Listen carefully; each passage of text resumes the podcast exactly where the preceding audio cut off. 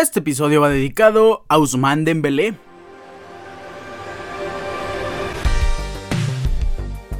Una de las gangas en este mercado es la de Usman Dembélé. No, no se va a la Liga Árabe afortunadamente, se va al Paris Saint-Germain, pues el PSG paga su cláusula de recesión que había eh, condicionado eh, Usman Dembélé al momento de renovar contrato, pero aquí lo impactante es la cantidad que paga y a quién le paga el Paris Saint-Germain principalmente.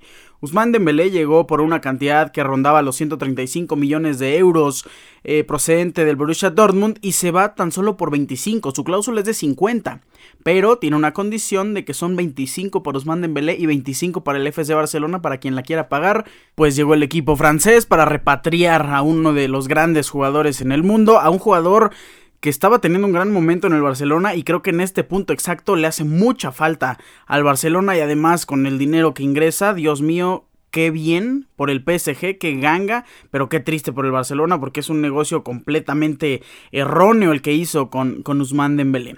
¿Cómo están? Hoy es martes primero de agosto, iniciamos el mes con el episodio número 236 de su programa Deportes Ricardo Cerón Podcast. Hoy hablaremos de la League's Cup. La jornada número 3, la fase de grupos ha terminado, ya tenemos a sus dos clasificados de cada grupo y ya están definidos los partidos de 16 avos de final, la ronda de 32 equipos. Hablaremos también del Mundial Femenil que está en una instancia muy similar, ¿eh? Terminando la fase de grupos y para sorpresa de muchos, hoy tenemos un anuncio muy importante que hacer. Tenemos sección de NFL. Hablaremos también en la Fórmula 1, el resumen del GP de Bélgica 2023. Es el último eh, GP previo al parón, así que vamos a estar un mes prácticamente sin Fórmula 1. Comenzamos. Iniciamos hablando del Mundial de la CONCACAF. Los partidos que abren la, jornada después del último episodio siempre son los de la División Sur. Eh, específicamente mi Cruz Azul en contra del Atlanta United el día sábado. Un empate uno por uno. Pensé que Cruz Azul iba a ser un poco más. Tuca al final salva su chamba porque en penales vencemos 5 por 4 al Atlanta United. ¿Quién falló? Sorpresivamente porque suele ser un cobrador decente de penales Carlos Salcedo, que es un jugador que a mí no me está desagradando tanto, pero estoy viendo varios comentarios de la afición y no es del gusto de todos, ¿eh? Carlos Salcedo falla su penal, después Lennon lo anota, Rivero mete, eh, Muyumba mete, Tabo mete, Miguel Berry falla, Rotondi mete, Almada mete, Antuna mete, eh, mete, Augusto Lotti mete y adivinen quién, Purata, Sánchez Purata, eh, para los que no lo conozcan, estuvo militando en Tigres por ahí hace varios años, siempre suplente, siempre malísimo, y bueno, cobró para el Atlanta United y falló. Cruz Azul se clasifica como segundo lugar a esta fase final. Necaxa en contra de Charlotte, Charlotte vence 4 por 1 un Necaxa completamente desaparecido en esta League's Cup. Por otra parte, Santos pierde en contra de Orlando City 3 por 2. Pumas, sorpresivamente, tuvo un gran nivel, venciendo 3 por 0 a DC United. Chino Huerta anota el primer gol al minuto 6, dedicándoselo a su madre que cumplía años el día sábado. Nathan anota gol al minuto 42 y Fernández al minuto 52 desde Audi Field. Los Pumas vencen 3 por 0, muy buena victoria. En el siguiente grupo, Austin FC enfrentaba a los Bravos de Juárez. Bravos de Juárez venció 3 por 1. Austin FC eh, declarando antes de que iniciara esta fase de grupos que tenía un grupo facilito con Mazatlán y con Juárez, los más bajos de la tabla, y al final los mexicanos fueron los que se clasificaron a la fase final. Atlas clasifica también, vence 1 por 0 a Toronto, New York Red Bull vence 2 por 1 al Atlético de San Luis, sorpresiva victoria del Querétaro, yo pensé que ese partido iba a terminar en, empate, pero Goulart te anota gol al minuto 45 más 1 para que el Querétaro logre vencer a los Cholos de Tijuana en este partido y clasificarse a la fase final. Vancouver Whitecaps vence 2 por 1 al Galaxy. Este también fue otro partido donde al final gana Vancouver. Eh, Ricky Puig abre el marcador al minuto 16, pero en cosa de 10 minutos Vancouver Whitecaps logra llevarse esta victoria. Autogol de Calegari al minuto 81 y después White al 91 le da esta victoria a Vancouver Whitecaps, una victoria sumamente importante. Eh, no obstante, también eh, pues logra eliminar al Galaxy que se queda con 0 puntos. León clasificó como líder de ese grupo, Whitecaps en segundo lugar. En otros partidos y otros resultados de, de la jornada del fin de semana, Rayados de Monterrey logra remontarle a Seattle Sounders, vence 4 por 2. Nico Lodeiro abrió el marcador al minuto 2, después Morris al 6. Viene Berterame con un partidazo de Germán Berterame al 31, después al 45 más 2 de penal y luego Jordi Cortizo anota el tercero para Rayados al 48. Berterame anota su triplete al minuto 63 para que Rayados venza 4 por 2 a Seattle Sounders. En otros partidos, también muy importantes con respecto a la fase final, Tigres vence por la mínima a San José Earth Un gol de Fernando Gorriarán. Puebla empata 1 por 1 y vence 10-9 en penales a Chicago Fire. La sorpresa del día de ayer fue que Columbus Crew venció y venció bien, venció bonito y venció muy fácil a las Águilas del América. Le anularon dos goles, eso sí, a las, a las Águilas, pero hay muchas cosas que se tienen que analizar de este encuentro. La primera de ellas es que Kevin Álvarez es un excelente carrilero por derecha, también es un muy buen lateral por si juegas con línea de 4 pero el América y André Jardine no está listo todavía para experimentar con los resultados, para poder eh, cambiar muchas piezas en el parado. Miguel Ayun no me encantó, bueno, no me gustó para nada eh, su actuación en el, en el, partido del día de ayer. Después vienen varios goles, gol de Hernández al 41, después al 69, Ramírez al 81 y Moreira al 90 más 3 para que Columbus Crew venciera 4 por 1 a las Águilas del la América. Otra cosa, Henry Martin no fue titular. Ya vimos que la dupla Martin Quiñones es letal, pero en esta ocasión no metió a, Henry. Y Quiñones pues no se vio mal, pero sí le hace falta alguien que lo acompañe. Y yo creo que sea un 9 más nominal. Eh, Quiñones está para moverse más alrededor del, del 9.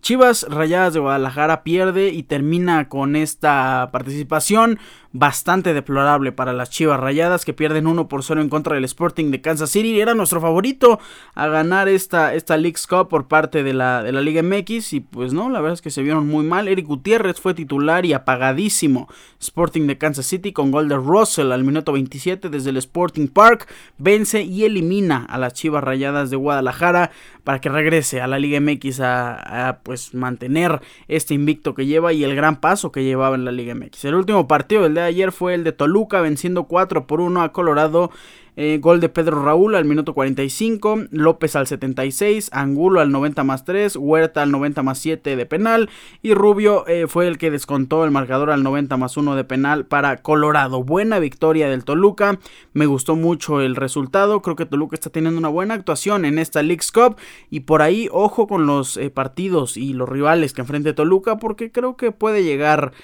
algo lejos. Se enfrenta precisamente a Sporting de Kansas, de Kansas City perdón, en la eliminatoria de 30 en los 16 avos. Y estos encuentros, eh, ¿cuándo serán y quiénes se enfrentarán? Bueno, aquí se los digo. Inter de Miami, el día de mañana a las 6 en punto horario de la Ciudad de México, enfrenta a Orlando City. Veremos a Leo Messi, veremos a Sergio Busquets, pero aquí la pregunta es... Ya veremos a Jordi Alba, que oficialmente ya está entrenando con el equipo. Mazatlán, el día de mañana enfrenta a FC Dallas, partido complicado para Mazatlán. Este partido es de los que más tengo duda que puede pasar en el resultado. Se estrena Pachuca también el día de mañana, el equipo que clasificó directo a la fase final en contra de Houston Dynamo en punto de las 7 de la noche horario de la Ciudad de México. LAFC, el otro equipo clasificado directamente, también juega mañana a las 8 y media en contra de los Bravos de Juárez. Ojito con Bravos de Juárez porque en una de esas se duerme LAFC y el equipo sensación de esta temporada los elimina. ¿eh? Yo no me confiaría con Bravos de Juárez. New York Red Bull en contra de New York City FC el jueves a las 6. Pumas en contra de Querétaro el jueves también a las 6. Atlas en contra de New England Revolution el jueves a las 6 de la tarde. Filadelfia en contra de DC United a las 6. Charlotte FC el jueves también eh, en contra de Cruz Azul a las 6 y media. León en contra de Real Salt Lake a las 8 y media, Chicago Fire en contra del América ya para el día viernes a las 6 de la tarde, Cincinnati en contra de Nashville a las 6, Columbus Crew en contra de Minnesota a las 6 de la tarde también el día viernes, Toluca en contra de Sporting de Kansas City a las 7, Monterrey en contra de Portland Timbers a las 8 el día viernes y Tigres en contra de Vancouver Whitecaps a las 8 y media de la noche. Este es el partido que cierra la fase de 16 avos y los octavos ya van a ser el lunes, eh, después el lunes y martes si no me equivoco, ¿no? Van a ser todos en lunes, los cuartos de final el sábado, la semifinal el siguiente martes y eh, la final el 19 de agosto. Así está el calendario marcado para esta eh, League's Cup, para este Mundial de la CONCACAF. Ya se vienen los partidos de eliminación directa y se va a poner muy muy bueno. Con esto cerramos la League's Cup y vamos a hablar del Mundial Femenil de la FIFA Australia Nueva Zelanda 2023. Faltan seis partidos para terminar la fase de grupos de este Mundial eh, Femenil de la FIFA Australia-Nueva Zelanda 2023. Y hay varias sorpresas también que comentar. La primera de ellas nos quedamos con el partido entre Suecia e Italia. Italia que había demostrado un buen nivel en contra de Argentina pierde 5 por 0 ante las suecas. Qué buen despliegue de fútbol. Francia vence 2 por 1 a Brasil. Ese también es otro resultado que mm, de alguna manera puede ser sorpresivo, pero tampoco descabellado. Jamaica vence 1 por 0 a la selección panameña. Las de Panamá ya quedan eliminadas oficialmente. Marruecos vence 1 por 0 a la selección de Corea del Sur. Noruega, como se esperaba, 6 por 0 a la selección de Filipinas. Que bueno, no sabemos qué le pasó a Filipinas en el partido anterior. Que lograron vencer. Algo inédito, ¿eh? Suiza empata 0 por 0 en contra de Nueva Zelanda el día domingo. Alemania pierde. Este es uno de los partidos que yo sentía más seguros. Alemania vencía a Colombia, pero no. Colombia vence 2 por 1 a la selección de Alemania.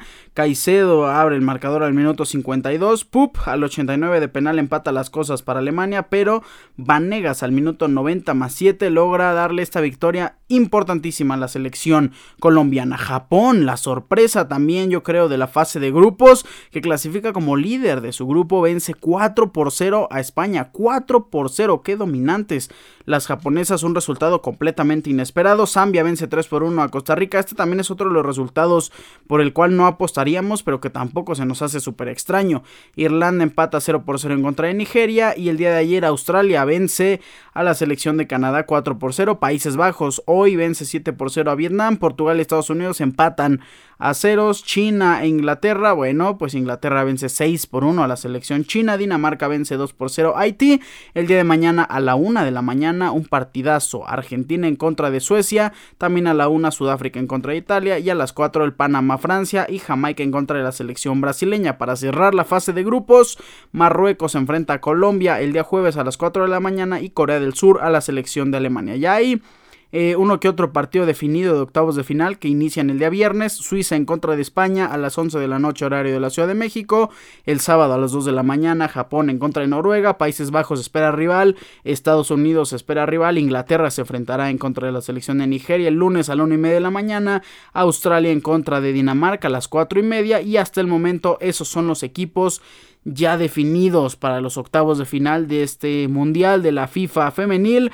Los grupos que faltan por definirse son el F, G y el H. Hasta el momento Francia es líder con 4 puntos, pero está empatado también con 4 puntos con la selección de Jamaica.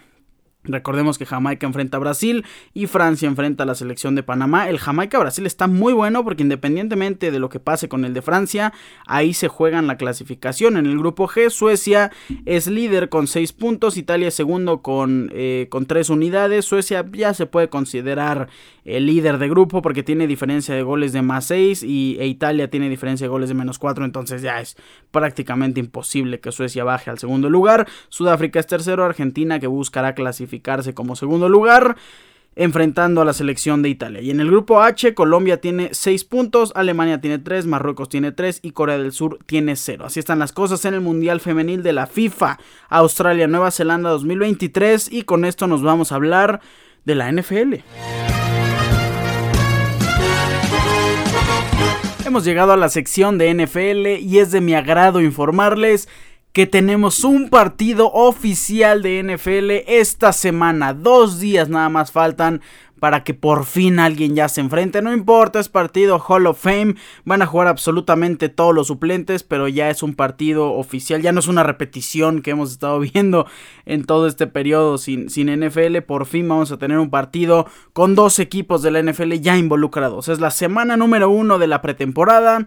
Es el partido por el Hall of Fame. Se enfrenta Browns en contra de los Jets. Como les dije, no va a haber titulares porque es el primer partido, es la primera semana de pretemporada de, de cuatro como así lo comprende la, NFL. La primera semana es el partido de Hall of Fame, Browns en contra de Jets, el día 3 de agosto, pasado mañana el jueves a las 6 de la tarde horario de la Ciudad de México, la semana 2 de la pretemporada, ahí sí ya vemos a todos los equipos. Eh, se juega del jueves 10 de agosto al domingo 13. La semana 3 de la pretemporada se juega del jueves 17 al domingo 21 de agosto. La semana 4 del jueves 24 al domingo 27. Después tenemos una semana de bye y después de eso ya se viene el kickoff. Chiefs en contra de Lions el 7 de septiembre a las 6.20 de la noche o de la tarde horario de la Ciudad de México desde el Jiha Field at Arrowhead Stadium.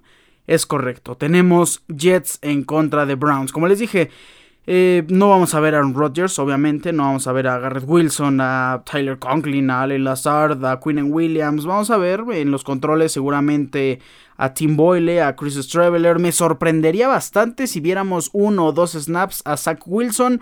Pero no lo vamos a hacer. Este es partido de Boyle y de Straveler. Ah, es partido de Sonovan Knight en el cuerpo de corredores. O hasta de un cuarto corredor. El, su cuarto corredor en el depth chart es Israel Abanikanda. En el cuerpo de receptores, por ahí podríamos ver a Irving Charles, a Randall Cobb de puritita suerte. Tampoco creo que veamos a Randall Cobb, pero por ahí en una de esas lo meten un snap. Xavier Gibson, Malik Taylor. Eh, Alexander Erickson, Jerome eh, Cap, TJ Luther, eh, con los Titans a Jeremy Rooker, a Kenny Jeboa, y por parte de Browns, que por otra parte, pues también tienen una plantilla, pues no voy a decir que extensa, pero sí tienen a varios jugadores conocidos, por ejemplo, podría ser que lance el día jueves para Browns Kellen Month, un jugador que eligieron en el draft mis, mis Minnesota Vikings. Podríamos ver a John Kelly Jr. Eh, como corredor, a Demetric Felton, que cuando se lesionó Karim Hunt y Nick Chop lo vimos también ahí eh, pues destacar en el ámbito. En el cuerpo de receptores podríamos ver a David Bell. Hay un jugador que a mí me gusta muchísimo porque es rapidísimo, Anthony Schwartz. A lo mejor sí lo vemos, es el número 10 de, los Browns. En la defensiva, pues también no veríamos a Darius Smith, mucho menos a, Miles Garrett. Vamos a ver a Siaki Ika, eh, a Maurice Hortz, Sam Camara, Charlie Thomas, Jordan eh, Kunasik, eh, Mahmoud Diabetes, Lonnie Phelps, muchos jugadores que podrían crearse un espacio en el roster, iniciando desde este partido del Hall of Fame. Creo eh, es complicado predecir esto porque obviamente cualquiera de los dos puede ganar. Son jugadores que tienen muy poca relevancia. Pero vamos a confiar en que se lo lleva Jets, el equipo mediático, el equipo que está siendo seguido también por Hard Knocks para su training camp. Y esta victoria sería importante para la serie. Se lo lleva Jets. Otra noticia que tenemos que dar acerca de la NFL y esta va más que nada acerca del fantasy es que ya tenemos completa la lista. Los 14 jugadores que van a eh, pues tomar el escenario en nuestra liga de fantasy fútbol de deportes Ricardo Cerón Podcast en su segundo año. Y vamos a tener como les dije al inicio de esta temporada un episodio completamente dedicado eh, a fantasy fútbol los días miércoles. Ya ha sido oficialmente definido iniciando a partir de la siguiente semana del miércoles 9 eh, de agosto con eh, la presentación, la alfombra roja de los jugadores. El siguiente miércoles se viene el sorteo del draft. Ya sabemos que luego, híjole, lo que nos pasa es que, por ejemplo, el año pasado la, la, aplicación de Fantasy nos falló, no pudimos modificar el sorteo, se puso random y tuvimos que ser random, entonces estamos condicionados a que pueda pasar lo mismo, pero el sorteo es el miércoles 16 aquí en directo. Después tenemos eh, los ajustes previos el miércoles 23 y el draft será eh, el viernes 25 de agosto en punto de las 8 pm horario de la Ciudad de México. Ya para el siguiente miércoles, que sería el miércoles 30, ya tendríamos definidos todos los rosters y a lo mejor ya tendremos algún invitado previo al inicio de la, de la temporada, previo al inicio del kickoff y la previa oficial es el día miércoles 6. También recuerden que no solo hablaremos de nuestra liga de fantasy fútbol, sino también vamos a hablar en general de esta eh, práctica que tanto amamos. Les daremos obviamente los jugadores que me gustan de cara a esa semana.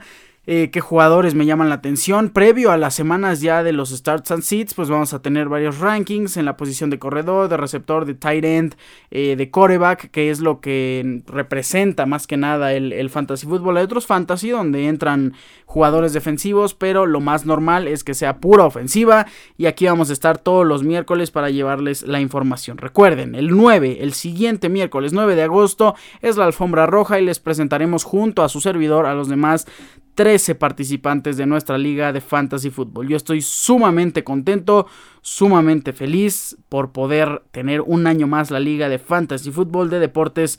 Ricardo será un podcast. También estaremos explicándoles todos los detalles y los pormenores de la liga que se nos viene. Con esto cerramos la sección de NFL y vamos a terminar el programa con la Fórmula 1.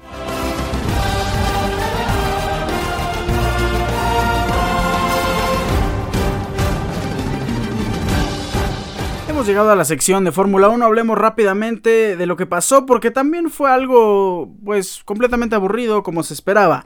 Hablemos del GP de Bélgica 2023. La clasificación del día viernes sí la llegamos a comentar, donde expresamos que Max Verstappen fue el más rápido, pero iba a salir desde el sexto lugar el día domingo. ¿Qué pasó el día sábado con el Sprint Shootout, que es la clasificación a la prueba sprint? Bueno, pues en la quali 3, obviamente Max Verstappen fue el más rápido con un tiempo de 1 minuto 49.056, que por cierto... El clima en Bélgica se portó bastante, bastante bien. Sí tuvimos en las carreras completas. Eh, Oscar Piastri terminó en segundo lugar para la clasificación de la prueba sprint. Después tuvimos a los Ferraris, Lando Norris, Gasly, Hamilton, Checo Pérez que clasificó hasta el octavo lugar. Ocon y Russell completaron los primeros 10, ya más tarde el mismo sábado en la prueba sprint pues vimos algo completamente normal, vimos a Max Verstappen haciendo un tiempo completo de 24 minutos 58 segundos y 433, sumar los 8 puntos que te da la victoria de la prueba sprint, Oscar Piastri terminó en segundo lugar, esta sí fue una buena noticia sumando 7 puntos, ya después lo que pasó con Piastri, ah, qué tristeza, Gasly sorprendiendo a todos, sumando 6 puntos, teniendo el podio, cerrando el podio con el tercer lugar de la prueba sprint. Después terminó Sainz, Leclerc, eh, Norris, Hamilton, Russell, con Richardo, Stroll, Albon, Bottas, Magnussen, Su, Sargent, Hulkenberg, eh, Tsunoda y Pérez, pues no terminó. Fernando Alonso tampoco terminó. A Chequito, pues eh, no, no fue culpa de Checo, chocó o lo chocaron. Eh, y pues al final terminó abandonando la prueba sprint sin poder sumar.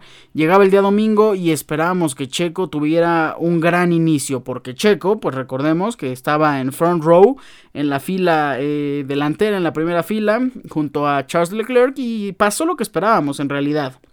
Lo que augurábamos para esta carrera era que Checo Pérez pudiera rebasar en las primeras curvas a Charles y que por ahí contuvieran un poquito a Verstappen que salía desde la sexta posición, pues lo primero sí pasó, lo segundo olvídenlo.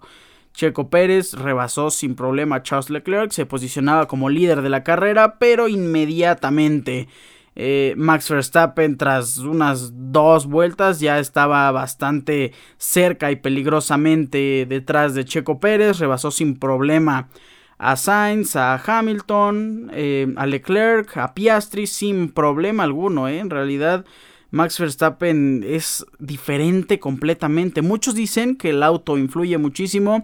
Estoy de acuerdo en que sí puede existir una ligera configuración. Pero no sé, ¿eh? o sea, yo creo que si le atribuimos un 100% de responsabilidad al piloto está mal. Pero de esa diferencia entre Verstappen y Checo, que al final Verstappen fue ganador con una diferencia de 22.305 segundos, yo creo que sí son 15 segundos de responsabilidad para la habilidad de Max Verstappen. ¿eh? Me atrevo a decirlo, los otros 7 sí, sí, sí son algunas modificaciones que por ahí el equipo pueda beneficiar a Max, no con la intención de perjudicar a Checo, sino con la intención pues de tener a un piloto claramente marcado como número uno y otro como número 2. Al final el equipo mantiene lo que desea, una, un eh, podio o una victoria y un segundo lugar. Y pues para Red Bull está súper de perlas eso, ¿no? Verstappen sumando 25 puntos, Checo 18, Charles Leclerc terminó en tercer lugar sumando 15 puntos. Yo pensé que Hamilton iba a tener una mejor carrera, pero no, Charles Leclerc resultó al final tener un buen rendimiento. Hamilton terminó en cuarto, Fernando Alonso en quinto, Russell en sexto, Lando Norris en séptimo, Ocon en cuarto, Lance Stroll en segundo, Yuki Tsunoda en primer lugar. Gasly ya no logró sumar puntos. Tsunoda le da un punto a, Alfa Tauri importantísimo. Ha sumado todos los de su equipo.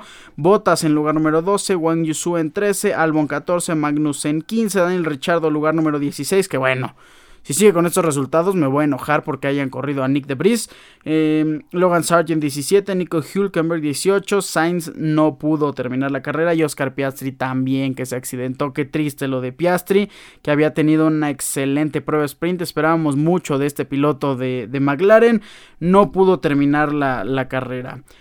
La vuelta más rápida fue de Lewis Hamilton en la última vuelta, ¿eh? cambió y con neumáticos medios, por cierto, hizo un tiempo de 1.47.305. El pit stop más rápido fue de Ferrari con un tiempo de 2.19, que bueno, si lo comparas con la carrera pasada de Checo, no bueno, lentísimo el de Ferrari. El piloto del día obviamente fue Max Verstappen que remontó 6 lugares para poder ser ganador eh, por octava vez consecutiva. Está a una carrera de poder empatar el récord de pilotos de todos los tiempos de victorias en carreras consecutivas.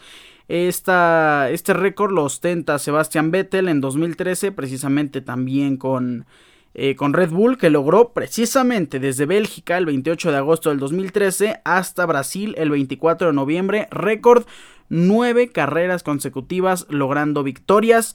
Max Verstappen tiene ocho y se pueden imaginar cuál es la siguiente carrera. Así es, es Zandvoort, la carrera de Países Bajos, así que puede igualar el récord histórico en casa. Lo más probable es que eso suceda. Max Verstappen tiene 8 victorias consecutivas, pero tiene 10 ya en el campeonato. Eh, por parte de, Red Bull, pues ha ganado absolutamente todo. Tiene las 10 victorias de Max Verstappen, las 2 victorias de Checo, la de Azerbaiyán y la de Arabia Saudí. Si no se hubiera cancelado Emilia Romagna, también la hubiera ganado eh, Red Bull. A este ritmo, matemáticamente, Max Verstappen yo creo que llegaría a ser campeón en Qatar, el del 6 al 8 de octubre, llegaría a Estados Unidos y a México ya con el título en las manos a este ritmo. Yo creo que sí va por ahí a perder una de las carreras que siguen. La verdad, creo que sí me gustaría que igualara el récord, que lo superara en, en Imola, que adelantara más en Singapur pero que no ganar el campeonato por lo menos hasta la carrera de México. Se ve complicadísimo, pero en una de esas, por ahí podríamos eh, lograr algo muy interesante. Y otra cosa sería ampliar el récord de, victorias consecutivas para un equipo, para Red Bull. Imagínense, imagínense, perdón, que ganen todo el año que ganen la siguiente en Sambur, después se viene Italia, Singapur, Japón, Qatar, Estados Unidos, México, Brasil, Estados Unidos con Las Vegas y Abu Dhabi. Imagínense que todo se lo lleve Red Bull, qué dominio y qué aburrido también, la verdad. Con esto cerramos la sección de, de Fórmula 1. No es cierto, no vamos a cerrar la sección de Fórmula 1. Se nos olvidó comentar los standings. En el Mundial de Pilotos, Max Verstappen es líder absoluto con 314 puntos. Checo Pérez es segundo con 189. Fernando Alonso es tercer lugar con 149. Esta eh, carrera no resultó favorable a los McLaren porque no se acercan en puntos ni en equipo ni Lando Norris. Eh, Hamilton es cuarto con 148, Leclerc es quinto con 99, le sigue Russell también con 99, Carlos Sainz tiene 92, Lando Norris tiene 69, Lance Stroll 47, Esteban con 35, Oscar Piastri tiene 34, Pierre Gasly 22, Alexander Albon 11, Nico Hülkenberg tiene 9, Valtteri Bottas 5, Wang Yusu 4, Yuki Tsunoda tiene 3 puntotes, Kevin Magnussen 2, Logan Sargent tiene 0 y Daniel Ricciardo pues también tiene 0 puntos tras su primera carrera eh, tras el volante de Alfa Tauri. En el Mundial de Constructores, Red Bull Racing tiene 503 puntos, Mercedes 247, ya los pasan por más del doble, Aston Martin tiene 196, Ferrari 191, McLaren 103, Alpine tiene 57, Williams 11, Haas Fórmula 1 Team tiene 11, Alfa Romeo 9 puntos y Alfa Tauri con los humildes 3 puntos de Yuki Tsunoda. Ahora sí, con esto cerramos eh, la, la, sección de Fórmula 1 y también cerramos el episodio número 236. Les agradezco infinitamente su amable sintonía. Yo no me voy sin antes recordarles mis redes sociales. Arroba Ricardo-Cerón- en Instagram, Ricardo Cerón en Facebook. Recuerden, Cerón es con Z. Pásenla increíble. Gocen de toda esta semana. Ya estamos también muy cerca del inicio de las ligas eh, del mundo, de las cinco mejores ligas, también de la Champions. Las ligas inician. Hay tres ligas que inician el 11 de agosto, en día viernes, la Premier League, la Liga de España y la Liga 1 de Francia. La Bundesliga inicia hasta el viernes 18 y la Serie A inicia el sábado 19. La Champions inicia el martes 22 de agosto. Ahora sí, con esto cerramos el episodio. Les mando un fuerte abrazo. Bye.